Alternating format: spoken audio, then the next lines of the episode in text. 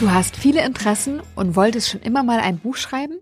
Am besten wärst du auch gern noch digitaler Nomade oder digitale Nomadin? Dann ist die heutige Podcast-Folge für dich. Insgeheim natürlich auch für mich, weil ich mich auch dazu zähle. Ich spreche heute mit Patrick Baumann, Billardsalonbetreiber, Online-Händler, Freelancer im Online-Marketing, Autor und digitaler Nomade und er versteht es einfach wie kaum ein anderer, seine ganzen Interessen auszuleben, unter einen Hut zu bringen und sich auch immer wieder neu zu erfinden. Freue dich heute auf viele Ideen, wie du mit deiner Vielseitigkeit umgehen kannst und natürlich auch darauf zu erfahren, wie man es schaffen kann, sein eigenes Buch zu schreiben. Da gehört ja dieser ganze fiese Schreibprozess zu. Das stellt man sich ganz oft so romantisch vor, aber tatsächlich ist es einfach nur Disziplin, Disziplin, Disziplin. Und das andere ist dann das Ganze auch sehr professionell rauszubringen. Wie das funktioniert, das wird Patrick in diesem Podcast erzählen. Wenn dir der Podcast gefällt mit Patrick, dann freue ich mich auf jeden Fall auf deine Bewertung im iTunes Store. Hilft mir und dem Podcast in Sachen Sichtbarkeit. Mein Name ist Janike. Ich wünsche dir jetzt ganz viel Freude bei Kopf, Herz, Erfolg, dein Podcast für eine erfüllte Karriere. Du schreibst auf deiner Seite, hi, ich bin Patrick und ich mache alles Mögliche. Das finde ich ja witzig und, weil ich dich ein bisschen kenne, auch sehr, sehr passend. Was verbirgt sich denn hinter alles Mögliche? Also ganz konkret ich drei Sachen, mit denen ich Geld verdiene aktuell. Das ist das Bata, ein Billardsalon in Berlin am Hauptbahnhof, ein Onlinehandel für Billardzubehör, der heißt billardpro.de und ähm, ein Freelancing-Business, was ich schon am längsten eigentlich betreibe, wo ich Websites mache für kleine und mittelgroße Unternehmen ähm, oder auch Einzelunternehmer und Unternehmerinnen. Auf deiner Website steht ja noch mehr. Das ist richtig. Damit verdiene ich nicht unbedingt Geld, aber vor allem dieses, ich mache alles Mögliche, das habe ich irgendwann mal ja fast aus Verzweiflung auf die Website gepackt, weil ich einfach immer Schwierigkeiten hatte, diese Frage zu beantworten. Was machst du eigentlich so auf einer Party oder so, ne? Ja, ich bin Anwalt, ich bin äh, Bäcker, was auch immer und ich war immer alles Mögliche. Und irgendwann habe ich gesagt, warum soll ich das nicht einfach dann auch so sagen, wie es ist? Weil ich mich einfach für viele verschiedene Sachen interessiere. Und diese drei Sachen, mit denen verdiene ich Geld. Und darüber hinaus gibt es aber dann andere Dinge, die ich zum Spaß mache, aber auch mit einem gewissen Ernst dahinter. Also zum Beispiel einen Roman schreiben, was ich die letzten vier Jahre gemacht habe. Und zwei andere Bücher hast du ja auch noch geschrieben. Richtig, genau. Ich habe vor fast zehn Jahren schon, vor neun Jahren habe ich ein Buch über das Billardspielen geschrieben, wie man das richtig macht. Ein kleines praktisches Handbuch, also sehr konkret und sehr knapp. Das verdient übrigens auch Geld. Das verkauft sich seit Jahren ziemlich gut. Und äh, ein Buch über Marketing für kleine Unternehmen. Das war ein bisschen so im Zusammenhang mit diesem Freelancing-Business, da meine Expertise mal in Buchform zu packen. Du bist einer der wenigen, der sagt, ich habe viele Interessen, die dann aber auch auslebt. Also ich kenne super viele Menschen, die sagen, ich, mich interessiert einfach so viel, aber das wirklich auf die Straße zu bringen, wie man bei VW gesagt hat, und das dann auch zu machen und auch erfolgreich zu machen, davon gibt es nicht so viele, die ich kenne zumindest, äh, die das so leben wie du. Wie kriegst du das alles unter einen Hut? Wie funktioniert das? Ja, auf die Straße bringen kann ich auf jeden Fall auch als Fahrradfahrer mitgehen. Das hängt, glaube ich, davon ab, was man äh, unter erfolgreich versteht. Ne? Also ich habe schon lange auch damit gestruggelt, dass ich viele Sachen anfange und viele Sachen auch nicht zu einem vorzeigbaren Zwischenstand oder Endzustand bringe. So, ich habe haufenweise angefangene Projekte in der Schublade und habe mich da lange ziemlich schlecht mitgefühlt und dann bin ich irgendwann auf den Begriff der Scanner-Persönlichkeit gestoßen, der ist dir bestimmt bekannt. Und da gibt es diese eine Frau, die mir jetzt gerade nicht einfällt, die den Begriff geprägt hat. Du weißt sie vielleicht. Barascher. Ja, genau. Und ähm, da habe ich gerade letztens bin ich wieder über ein Zitat aus dem Buch, aus dem einen Buch gestolpert, wo sie sagt, dass Erfolg für einen Scanner auch sein kann, dass er alles gelernt hat aus der Sache, die er lernen wollte oder sie lernen wollte. Und äh, das war für mich zum Beispiel ein, ein, guter Punkt, dass ich, ich muss nicht mit allem Geld verdienen, ich muss nicht in allem der Beste sein, es muss nicht alles fertig werden, sondern es kann sein, dass ich einfach alles zu dem Thema rausgefunden habe oder mein ganzes, meine ganze Neugier befriedigt habe und dann ist das Projekt eben beendet. Und so äh, kann man dann, kann man dann zum Beispiel Erfolg definieren, weil du gerade von ich glaube, du hast selber gerade eben von erfolgreich äh, gesprochen. Genau. Und das war für mich eine gute Erkenntnis. Also ich kann Sachen einfach aus Neugier anfangen und dann kann ich sie auch wieder aufhören. Aber ähm, ich habe in den letzten Jahren auch mich immer mehr dahin geübt, Dinge zumindest zu einem präsentablen Zwischenstand zu bringen oder so, dass man irgendwas in der Hand hat. Also eben nicht von einem Projekt zum nächsten zu hopsen und immer, wenn es anstrengend wird, sofort aufzuhören, sondern irgendwie Zwischenstände zu erreichen, die, dass ich dann auch was in der Hand habe. Und das Buch, also der Roman, der war für mich eigentlich das Projekt, wo ich am längsten durchgehalten habe, auch wenn es zwischendurch echt hart war und ich eigentlich gedacht habe, ach komm, du kannst das nicht oder lass es bleiben, hör auf, schreib was Neues, ähm, wo, ich, wo ich durchgehalten habe. Und da bin ich sehr stolz drauf, dass ich das geschafft habe. Was ist ein offenes Projekt, was noch bei dir in der Schublade liegt? Oh, das ist eine gute Frage. Ähm, ich, äh, ich habe da, also ein offenes Projekt, was ich angefangen habe, was ich jetzt nicht, also nichts, was mir jetzt sofort einfällt. Also wenn, dann liegen die schon so lange, dass ich sie vergessen habe. Ich würde da bestimmt welche finden. Ähm, es gibt auch Projekte, die existieren, aber die dümpeln. Also die sind vielleicht fertiggestellt, aber ich habe sie nie wirklich vermarktet, ähm, äh, angepriesen oder so. Äh, aber es gibt zum Beispiel ein Nachfolgebuch zu meinem Billardbuch, was ich mal angefangen habe zu konzipieren, was ich schon seit Jahren nicht weiterverfolgt habe. Oder zum Beispiel der dazugehörige Blog zu diesem Billardbuch, wo ich eigentlich auch mal einen Online-Kurs über Billardspielen machen wollte. Und da bin ich über die Planung nicht hinausgekommen. Und solche Projekte haben sich über die Jahre, also ich bin jetzt seit über zehn Jahren, ja fast 15 Jahren selbstständig, da hat sich einiges angesammelt. Ich habe ja auch äh, lange gerne viele Dinge parallel gemacht und ich habe für mich festgestellt, dass es auch anstrengend sein kann, immer etwas anzufangen und dann gucken zu müssen, wie man aber auch Geld verdient, um seine Miete zahlen zu können. Wie geht dir das? Ja, das geht mir ganz genauso. Und zum Beispiel gerade beim Thema Romanschreiben war das für mich ein Punkt, wo ich überhaupt nicht wusste, werde ich damit Geld verdienen. Und also bis jetzt habe ich damit absolut kein Geld verdient, eher drauf gezahlt, weil ich es self-gepublished habe, aber auf einem professionellen Level und es kostet ja alles Geld. Und äh, was da für mich gut war, war, dass ich eben drei, deswegen habe ich die auch am Anfang genannt, drei Businesses habe, die für mich Geld verdienen oder mit denen ich Geld verdiene, so dass ich andere Dinge machen kann, wo ich kein Geld verdienen muss. Und das Schreiben, das wäre schön, da irgendwann auch Geld mit zu verdienen, aber das ist eben nicht nötig. Das ist wichtig. Und ich glaube, man muss es, es muss, man muss nicht Geld, also man muss nicht mit seiner Leidenschaft unbedingt Geld verdienen. Es kann auch einfach ein gutes Business sein, was man nicht zu ungern macht. Mhm. Du schreibst auf deiner Seite ja auch, dass du inspiriert wurdest durch Derek Sivers mhm. oder sagt man Sivers? Ich glaube Sivers. Sivers. Also, das hat er in seinem Podcast mal gesagt, er möchte Sivers genannt werden, ja. Okay, dann nennen wir ihn noch so. Also du ja. wurdest inspiri inspiriert durch Derek, Derek Sivers. ja. Und äh, er selber war ja mal Musiker, Produzent, Zirkusperformer, Entrepreneur, TED-Speaker, ähm, Autor. Was findest du an ihm so faszinierend? Wie hat er dich inspiriert? Also vor allem, ähm, das ist schon länger her, dass ich mich, also ich habe, es gibt ein Buch von ihm, das heißt Anything You Want, ähm, wo er so seine, seine Geschichte als Unternehmer ähm, erzählt, als Künstler und Unternehmer.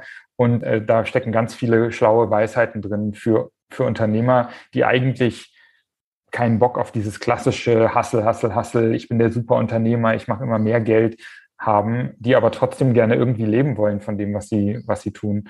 Und er hat eine ganz tolle Philosophie, wie er mit seinen Kunden umgegangen ist, wie das überhaupt entstanden ist. Da stecken ganz viele griffige Botschaften drin. Das ist ein sehr kurzes Buch und das hat mich eigentlich sehr, hat mich sehr inspiriert. Und der macht einfach vieles ganz, der macht vieles sehr konsequent auf seine Art und Weise, auch wenn alle anderen das anders machen. Das kann schiefgehen, das kann aber auch ähm, richtig gut laufen. Und bei dem ist auch vieles schiefgegangen. Der hat zum Beispiel eine Botschaft, die aus seiner Musikertätigkeit kommt. Ähm, If it's not a hit, write another song. Also erfolgreiche Künstler müssen teilweise 20, 30, 100 Songs schreiben und dann kommt der Hit. Und wenn du halt nach dem dritten aufhörst, dann kann es sein, dass du diesen Hit nie schreibst. Und das kann man eben auch aufs Unternehmertum beziehen. Um, if it's not a hit, fang was anderes an. Vielleicht musst du erstmal bis zu einem gewissen Zwischenstand kommen, um überhaupt zu wissen, ist es ein Hit oder habe ich einfach zu früh aufgehört. Aber man muss auch nichts zu, zu, zu Tode reiten. Und wenn man dreimal gescheitert ist, heißt das nicht, dass man ein schlechter Unternehmer ist.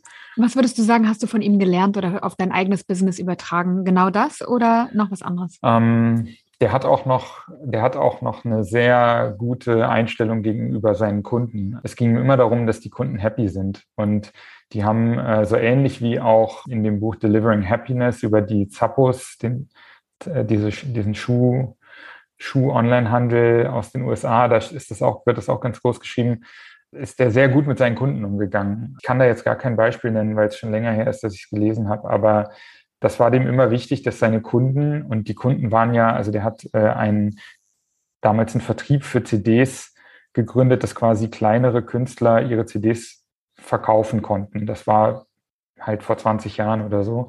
Und seine Kunden waren also andere Künstler.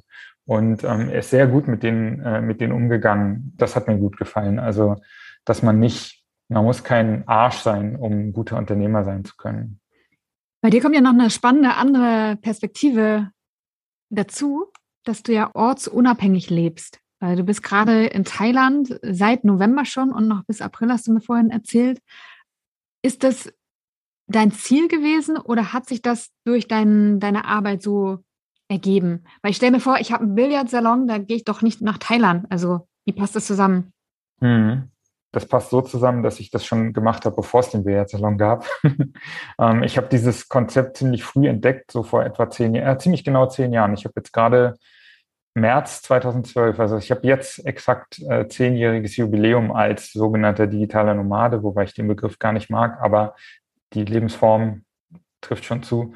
Da habe ich das entdeckt aus dem, aus dem englischsprachigen Raum und ähm, ich war damals Freelancer und ich habe in Berlin gelebt und war noch, hatte noch nie woanders gelebt, äh, hatte auch keine Auslandsaufenthalte oder sowas und habe das als großes Defizit empfunden. Und dann habe ich damals relativ leicht auf diesen Lebensstil umstellen können, weil ich hatte ja schon ein relativ ortsunabhängiges Einkommen als Freelancer. Ich musste nur meinen Kunden erklären, hey, ich bin jetzt mal länger weg also ihr könnt mich nicht persönlich treffen, aber das war den Leuten damals schon nicht so wichtig. Ich hatte da zwar so ein paar limiting beliefs im Kopf, dass das irgendwie nicht geht oder dass ich dann, dass die dann denken, ich drehe durch und werde zum Hippie oder so, aber das ist alles nicht passiert. Und damals konnte ich das also relativ leicht machen. Die meisten, die das auch wollen, die haben erstmal die Schwierigkeit, wie baue ich mir eigentlich ein ortsunabhängiges Business auf? Das hatte ich im Prinzip schon.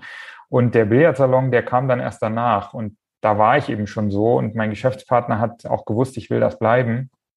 Den Onlinehandel haben wir auch zusammen. Und wir haben dann halt damals das so aufgeteilt, dass ich eben alle Aufgaben übernommen habe, die digital am Rechner zu machen sind. Und er hat eben alles übernommen, was vor Ort angefallen ist. Ja, wobei ich die ersten zwei Jahre des, nach der Gründung des Billardsalons auch in Berlin fest war und da auch nicht weg wollte, weil ich dann doch nah dran sein wollte am Business. Also es gab da quasi eine Pause. Ja. Und dann irgendwann ist so schleichend bei dir der Wunsch entstanden, ein Buch zu schreiben? Mhm. Fragezeichen? Ja. ähm, äh, genau, dieser, dieser Wunsch, der war eigentlich latent schon immer da, seit ich, also ich habe mein Leben lang extrem viel gelesen, war also so eine typische Leseratte und ähm, vor allem Romane in fremde Welten abtauchen und so weiter. Das war mir immer, das war für mich was ganz, ganz Wichtiges und da ist schon in meiner Jugend der Wunsch entstanden, ich will das irgendwann auch mal, also es wäre toll, wenn ich das selber auch anderen bescheren könnte, ne? sich so von so einer Geschichte fesseln zu lassen. Und ich habe das aber nie ernst genommen, diesen Wunsch. Ich habe immer gedacht, das machen andere, du bist dafür nicht gut genug oder ähm, da hättest du früher anfangen müssen oder weißt, lauter solche Sachen, die man sich so sagt. Oder habe gesagt, später mal, wenn du dann genug gesettelt bist und genug Geld verdienst, dass du dir das leisten kannst, eben da Zeit reinzustecken, dann machst du das mal. Und dann habe ich vor, ja, jetzt fast fünf Jahren war ich in so einer Phase, wo ich ziemlich unzufrieden war mit mir selbst. Also ich fand irgendwie, ich habe schon lange nichts mehr für mich selber getan, was mich herausfordert und was mich begeistert. Dann habe ich mich erinnert, so ich wollte ja mal einen Roman schreiben, wenn ich mal groß bin, ne? so, wenn ich soweit bin. Und da habe ich dann festgestellt, okay, jetzt, jetzt ist vielleicht Zeit, um damit mal anzufangen. Viele haben ja, glaube ich, den Wunsch, danach ein Buch zu schreiben. Also mir ging es auch so. Ich hatte das lange auf meiner Bucketlist stehen, aber ich hatte das so aufgeschrieben, dass ich sagte, oder da stand dann, ich will ein Buch schreiben und in Klammern stand da ja, aber okay, zumindest ein Artikel, der veröffentlicht wird, weil ich dachte, werde auch kein Buch schreiben. Also es, wie du sagst, und das machen andere. Ähm, und ich bin da gar nicht gut genug. Also die gleichen Gedanken, die du hattest, hatte ich auch. Äh, bei mir hat es dann ja auch funktioniert. Bei dir hat es auch funktioniert. Was ich bei dir so cool finde, ist, dass du nicht wartest. So ist mein Empfinden zumindest oder die Sicht von außen. Du wartest nicht, bis sich für dich Möglichkeiten ergeben, sondern du schaffst dir selber welche. Du hast es ja auch selbst ja, veröffentlicht und selbst geschrieben, gestaltet, äh, lektorieren lassen. Also alles war in deiner Hand sozusagen. Du hast dich darum gekümmert, dass das Buch auf den Markt kam. Und das finde ich total faszinierend. Wie ist dir das gelungen? Wie war der Prozess? Also ich erinnere mich auch, du hast ja ähm, auch darüber geschrieben, wie das Schreiben für dich ist und hast so Statusberichte im Newsletter verschickt. Das war total spannend, da immer das mitzuverfolgen. Aber vielleicht magst du selber nochmal erzählen, wie diese Reise, den eigenen Roman zu schreiben für dich war. Mhm. Also erstmal der Anlass, weswegen ich dann wirklich gesagt habe, ich muss jetzt mal anfangen, war, dass ich irgendwann auch verstanden habe, dass es das Talent äh, keine große Rolle spielt, sondern äh, in der Kunst oder auch im, im Geschäft ist vieles einfach Handwerk, was man lernen kann. Vielleicht in der Spitze ist dann doch Talent aus, aussagekräftig, ob man ganz nach oben kommt oder nicht, aber man kann gut auf 80, 90 Prozent Qualität kommen, indem man einfach nur das Handwerk lernt. Das war so der erste Schritt.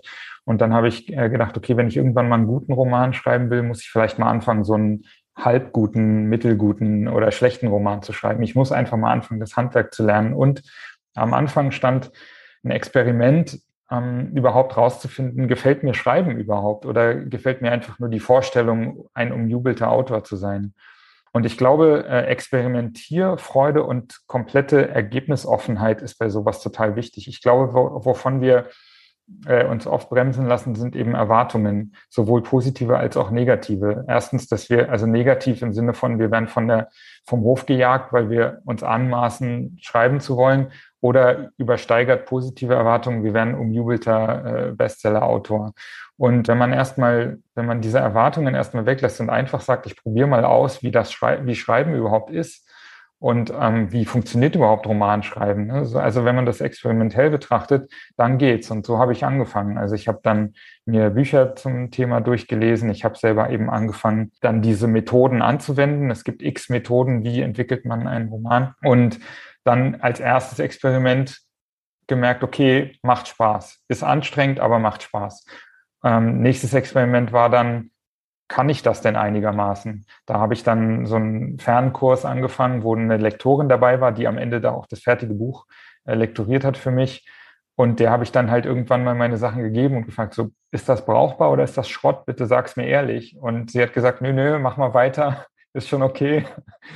Ich glaube, dieses Experimentelle im, im Businessbereich hört man oft von diesem MVP, ne, Minimum Viable Product, also möglichst kleinteilig Experimente machen. Interessiert sich jemand dafür? Kann ich das? Was brauche ich dafür? Und aus jedem Experiment wieder zu lernen und dann das nächste größere Experiment folgen zu lassen. Und am Ende steht da was Großes, ein fertiger Roman oder ein erfolgreiches, erfolgreiches Business und die Leute denken so, boah, der hat es total drauf und ich nicht. Ne? Also das, wir sehen ja immer nur das große Ergebnis am Ende, aber viele erfolgreiche Projekte sind in kleinen Experimenten entstanden. Und ich glaube, so kann man kann man diese große Anfangshürde bewältigen oder dann sieht die nicht mehr so, so, so gefährlich aus, so bedrohlich.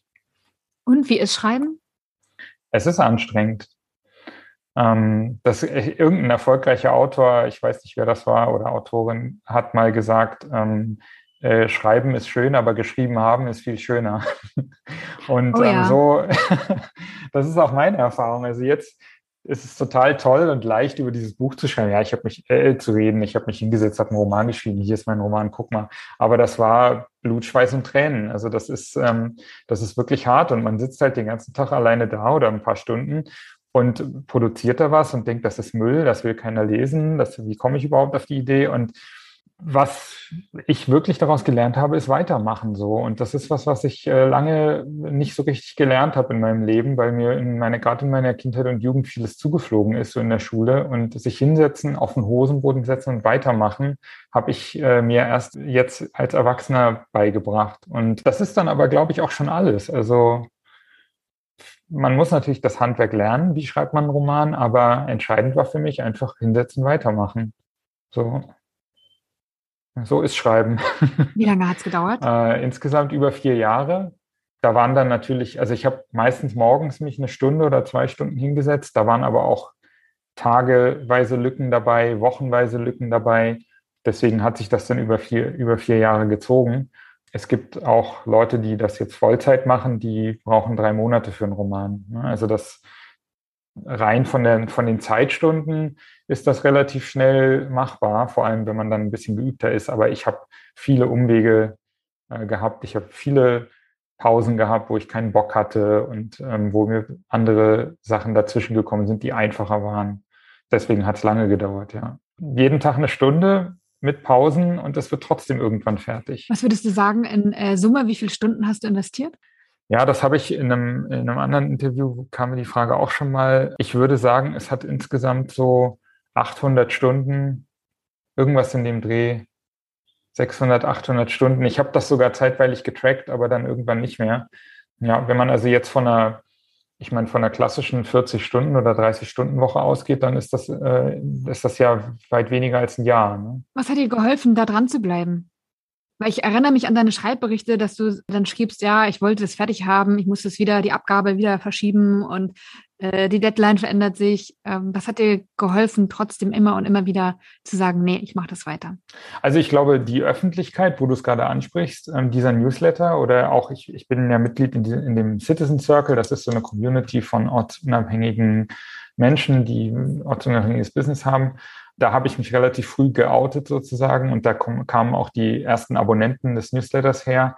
Und äh, dieses öffentliche Commitment, das hilft. Das ist zwar kein schöner Druck, aber es ist ein Druck, der einen nach vorne bringt, weil man eben nicht nur sich selbst gegenüber sonst eingestehen müsste, du hast es nicht gepackt, sondern auch noch 150 Leuten, die den Newsletter lesen. Und das war gut. Und dann aber auch wirklich vor mir selber, äh, das war für mich echt so ein Test, nachdem ich mein Leben lang immer wieder Projekte beerdigt habe aus, ich habe keinen Bock mehr, ist mir zu anstrengend, ich bin nicht gut genug. Bei diesem Thema, was, das habe ich äh, letztens auch in einem, in einem anderen äh, Interview schon gesagt, das war für mich so wichtig, einen Roman zu veröffentlichen, dass ich mich, wenn ich das abgebrochen hätte, gefragt hätte, ob ich eigentlich irgendwas im Leben möchte. So, also das war wirklich existenziell. Das klingt vielleicht ein bisschen groß, aber es war sehr groß. Ja. Wie ist es jetzt, Autor zu sein? Hast schon vorhin gesagt, geschrieben haben ist viel schöner. Wie ist Autor sein? Ist das ein Traumjob? Ich finde es schon ziemlich geil. Also vor allem aber auch wirklich das Ding dann herzuzeigen, ne? also sich dafür feiern zu lassen. Die Tätigkeit selber, die passt zu mir auch, weil ich sitze gerne alleine am Schreibtisch. Und ich glaube, sinnvolle, wertvolle Arbeit, die, die was Besonderes erzeugt, die kann auch ruhig schwierig sein und anstrengend. Also da ist ja nichts falsch dran an Anstrengung. Also die, man muss schon Bock haben auf dieses äh, stundenlang alleine da sitzen und das für sich machen. Äh, das passt zu mir. Und ähm, dann äh, das Ergebnis vorzeigen zu können und daraus vorzulesen und das herzuzeigen und auch in Kontakt dann mit Leuten zu sein, die das gelesen haben, Rezensionen zu lesen, in Interviews wie mit dir darüber sprechen zu dürfen, das ist schon ziemlich cool. Und es ist für mich auch eine tolle Tätigkeit, um Dinge aussprechen zu können, die ich vielleicht selber gar nicht glaube, aber die irgendwie trotzdem in meinem Kopf drin sind. Wir haben haufenweise Gedanken, die sind teilweise abscheulich. Mein Stephen King zum Beispiel, der schreibt dauernd von den schlimmsten Monstern und Mördern und sonst was. Der ist ja selber nicht so, aber er kann in seinen Büchern das alles rauslassen. Das gefällt mir auch am Schreiben, dass ich mit Ideen und Konzepten spielen kann, ohne dass ich die selber vertreten muss. Sag mal eine.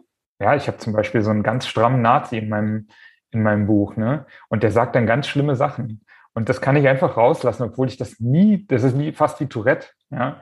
Ähm, also äh, man kann, man kann dann Sachen sagen, die man, die ich nie so denken würde, empfinden, also die ich absolut nicht so empfinde, die ich verabscheue. Und trotzdem kann ich sie, kann ich sie in meinem Buch aufschreiben. Und das ist eine, eine sehr befreiende Tätigkeit. Jetzt erzähl doch mal. Worum geht denn dein Buch? Ich habe ein Kapitel gelesen. Ich habe es nicht komplett gelesen. Ich habe es vorher schon bestanden, damit es nicht zufällig rauskommt hier im Interview. Schande über dich. Ja, wirklich, weil es ein sehr gutes Kapitel auch war, was ich gelesen habe. Und ich habe gesehen, du hast ja auch Unmengen an richtig guten Bewertungen bekommen für dein Buch. Also es ist ein richtig gutes Buch einfach.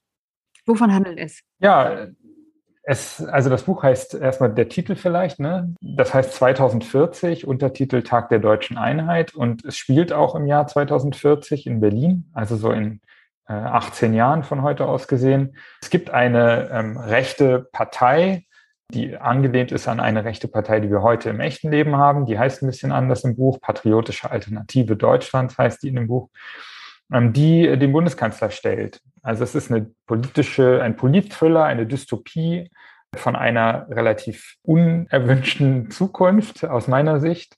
Und ähm, die äh, die Hauptfigur ist ein, ein äh, Kioskbetreiber, in Berlin heißt es ja Späti, ne, der äh, eigentlich nur seine Haut retten will. Also der, der gerät, seine Freundin ist Journalistin, sie wird angegriffen in ihrer Wohnung und er gerät in Verdacht, weil er auch eine kriminelle Vergangenheit hat.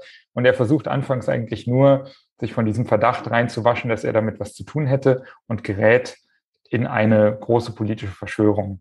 und muss die, muss die dann natürlich aufhalten als kleiner, einfacher Mann, der er ist. Ähm, das ist die, das ist die Geschichte. Und die, die Welt, die ich mir da ausgedacht habe, ist eine recht düstere Welt. Ne? Also es gibt diese rechte Regierung. Es gibt ulkige Weiterentwicklungen von technologischen Entwicklungen, die ich mir so ausgedacht habe oder die ich mir einfach gut vorstellen kann. Ähm, es ist teilweise lustig, es ist teilweise derbe. Berliner werden Berlin erkennen. Ja, und es ist laut den äh, Rezensionen, die ich habe, recht unterhaltsam zu lesen. Was ja auch, das war auch mein Hauptwunsch. Also es, äh, da ist eine politische Botschaft drin, aber eigentlich ging es mir um Unterhaltung hauptsächlich. Und ich freue mich wirklich schon sehr, mal das komplette Buch zu lesen. Ich werde mir das auf meinen Nachttisch legen und freue mich sehr darauf. Ich freue mich auch, dass du hier im Podcast zu Gast warst.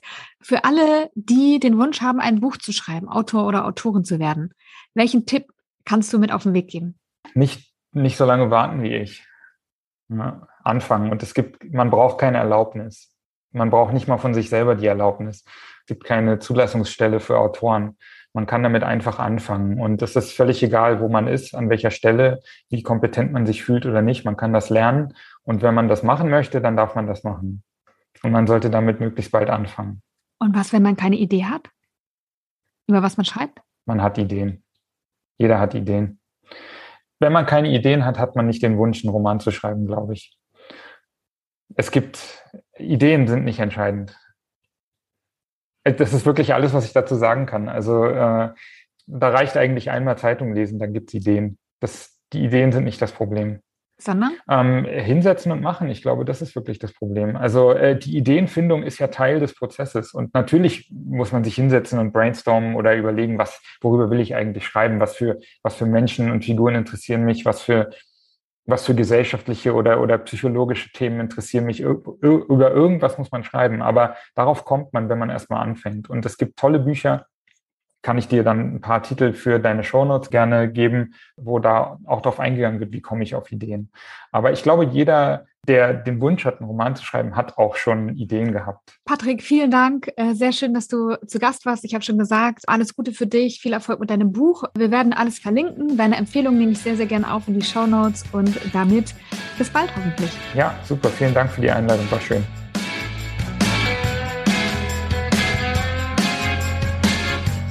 Schön, dass du heute wieder dabei warst. Ich hoffe, du konntest ein paar Impulse für dich mitnehmen. Ich freue mich über dein Feedback, über deine Fragen oder Anmerkungen und auch über deine Bewertung im iTunes Store. Wenn du noch auf der Suche nach einer erfüllenden Arbeit bist, dann möchte ich dir noch meinen E-Mail-Kurs empfehlen.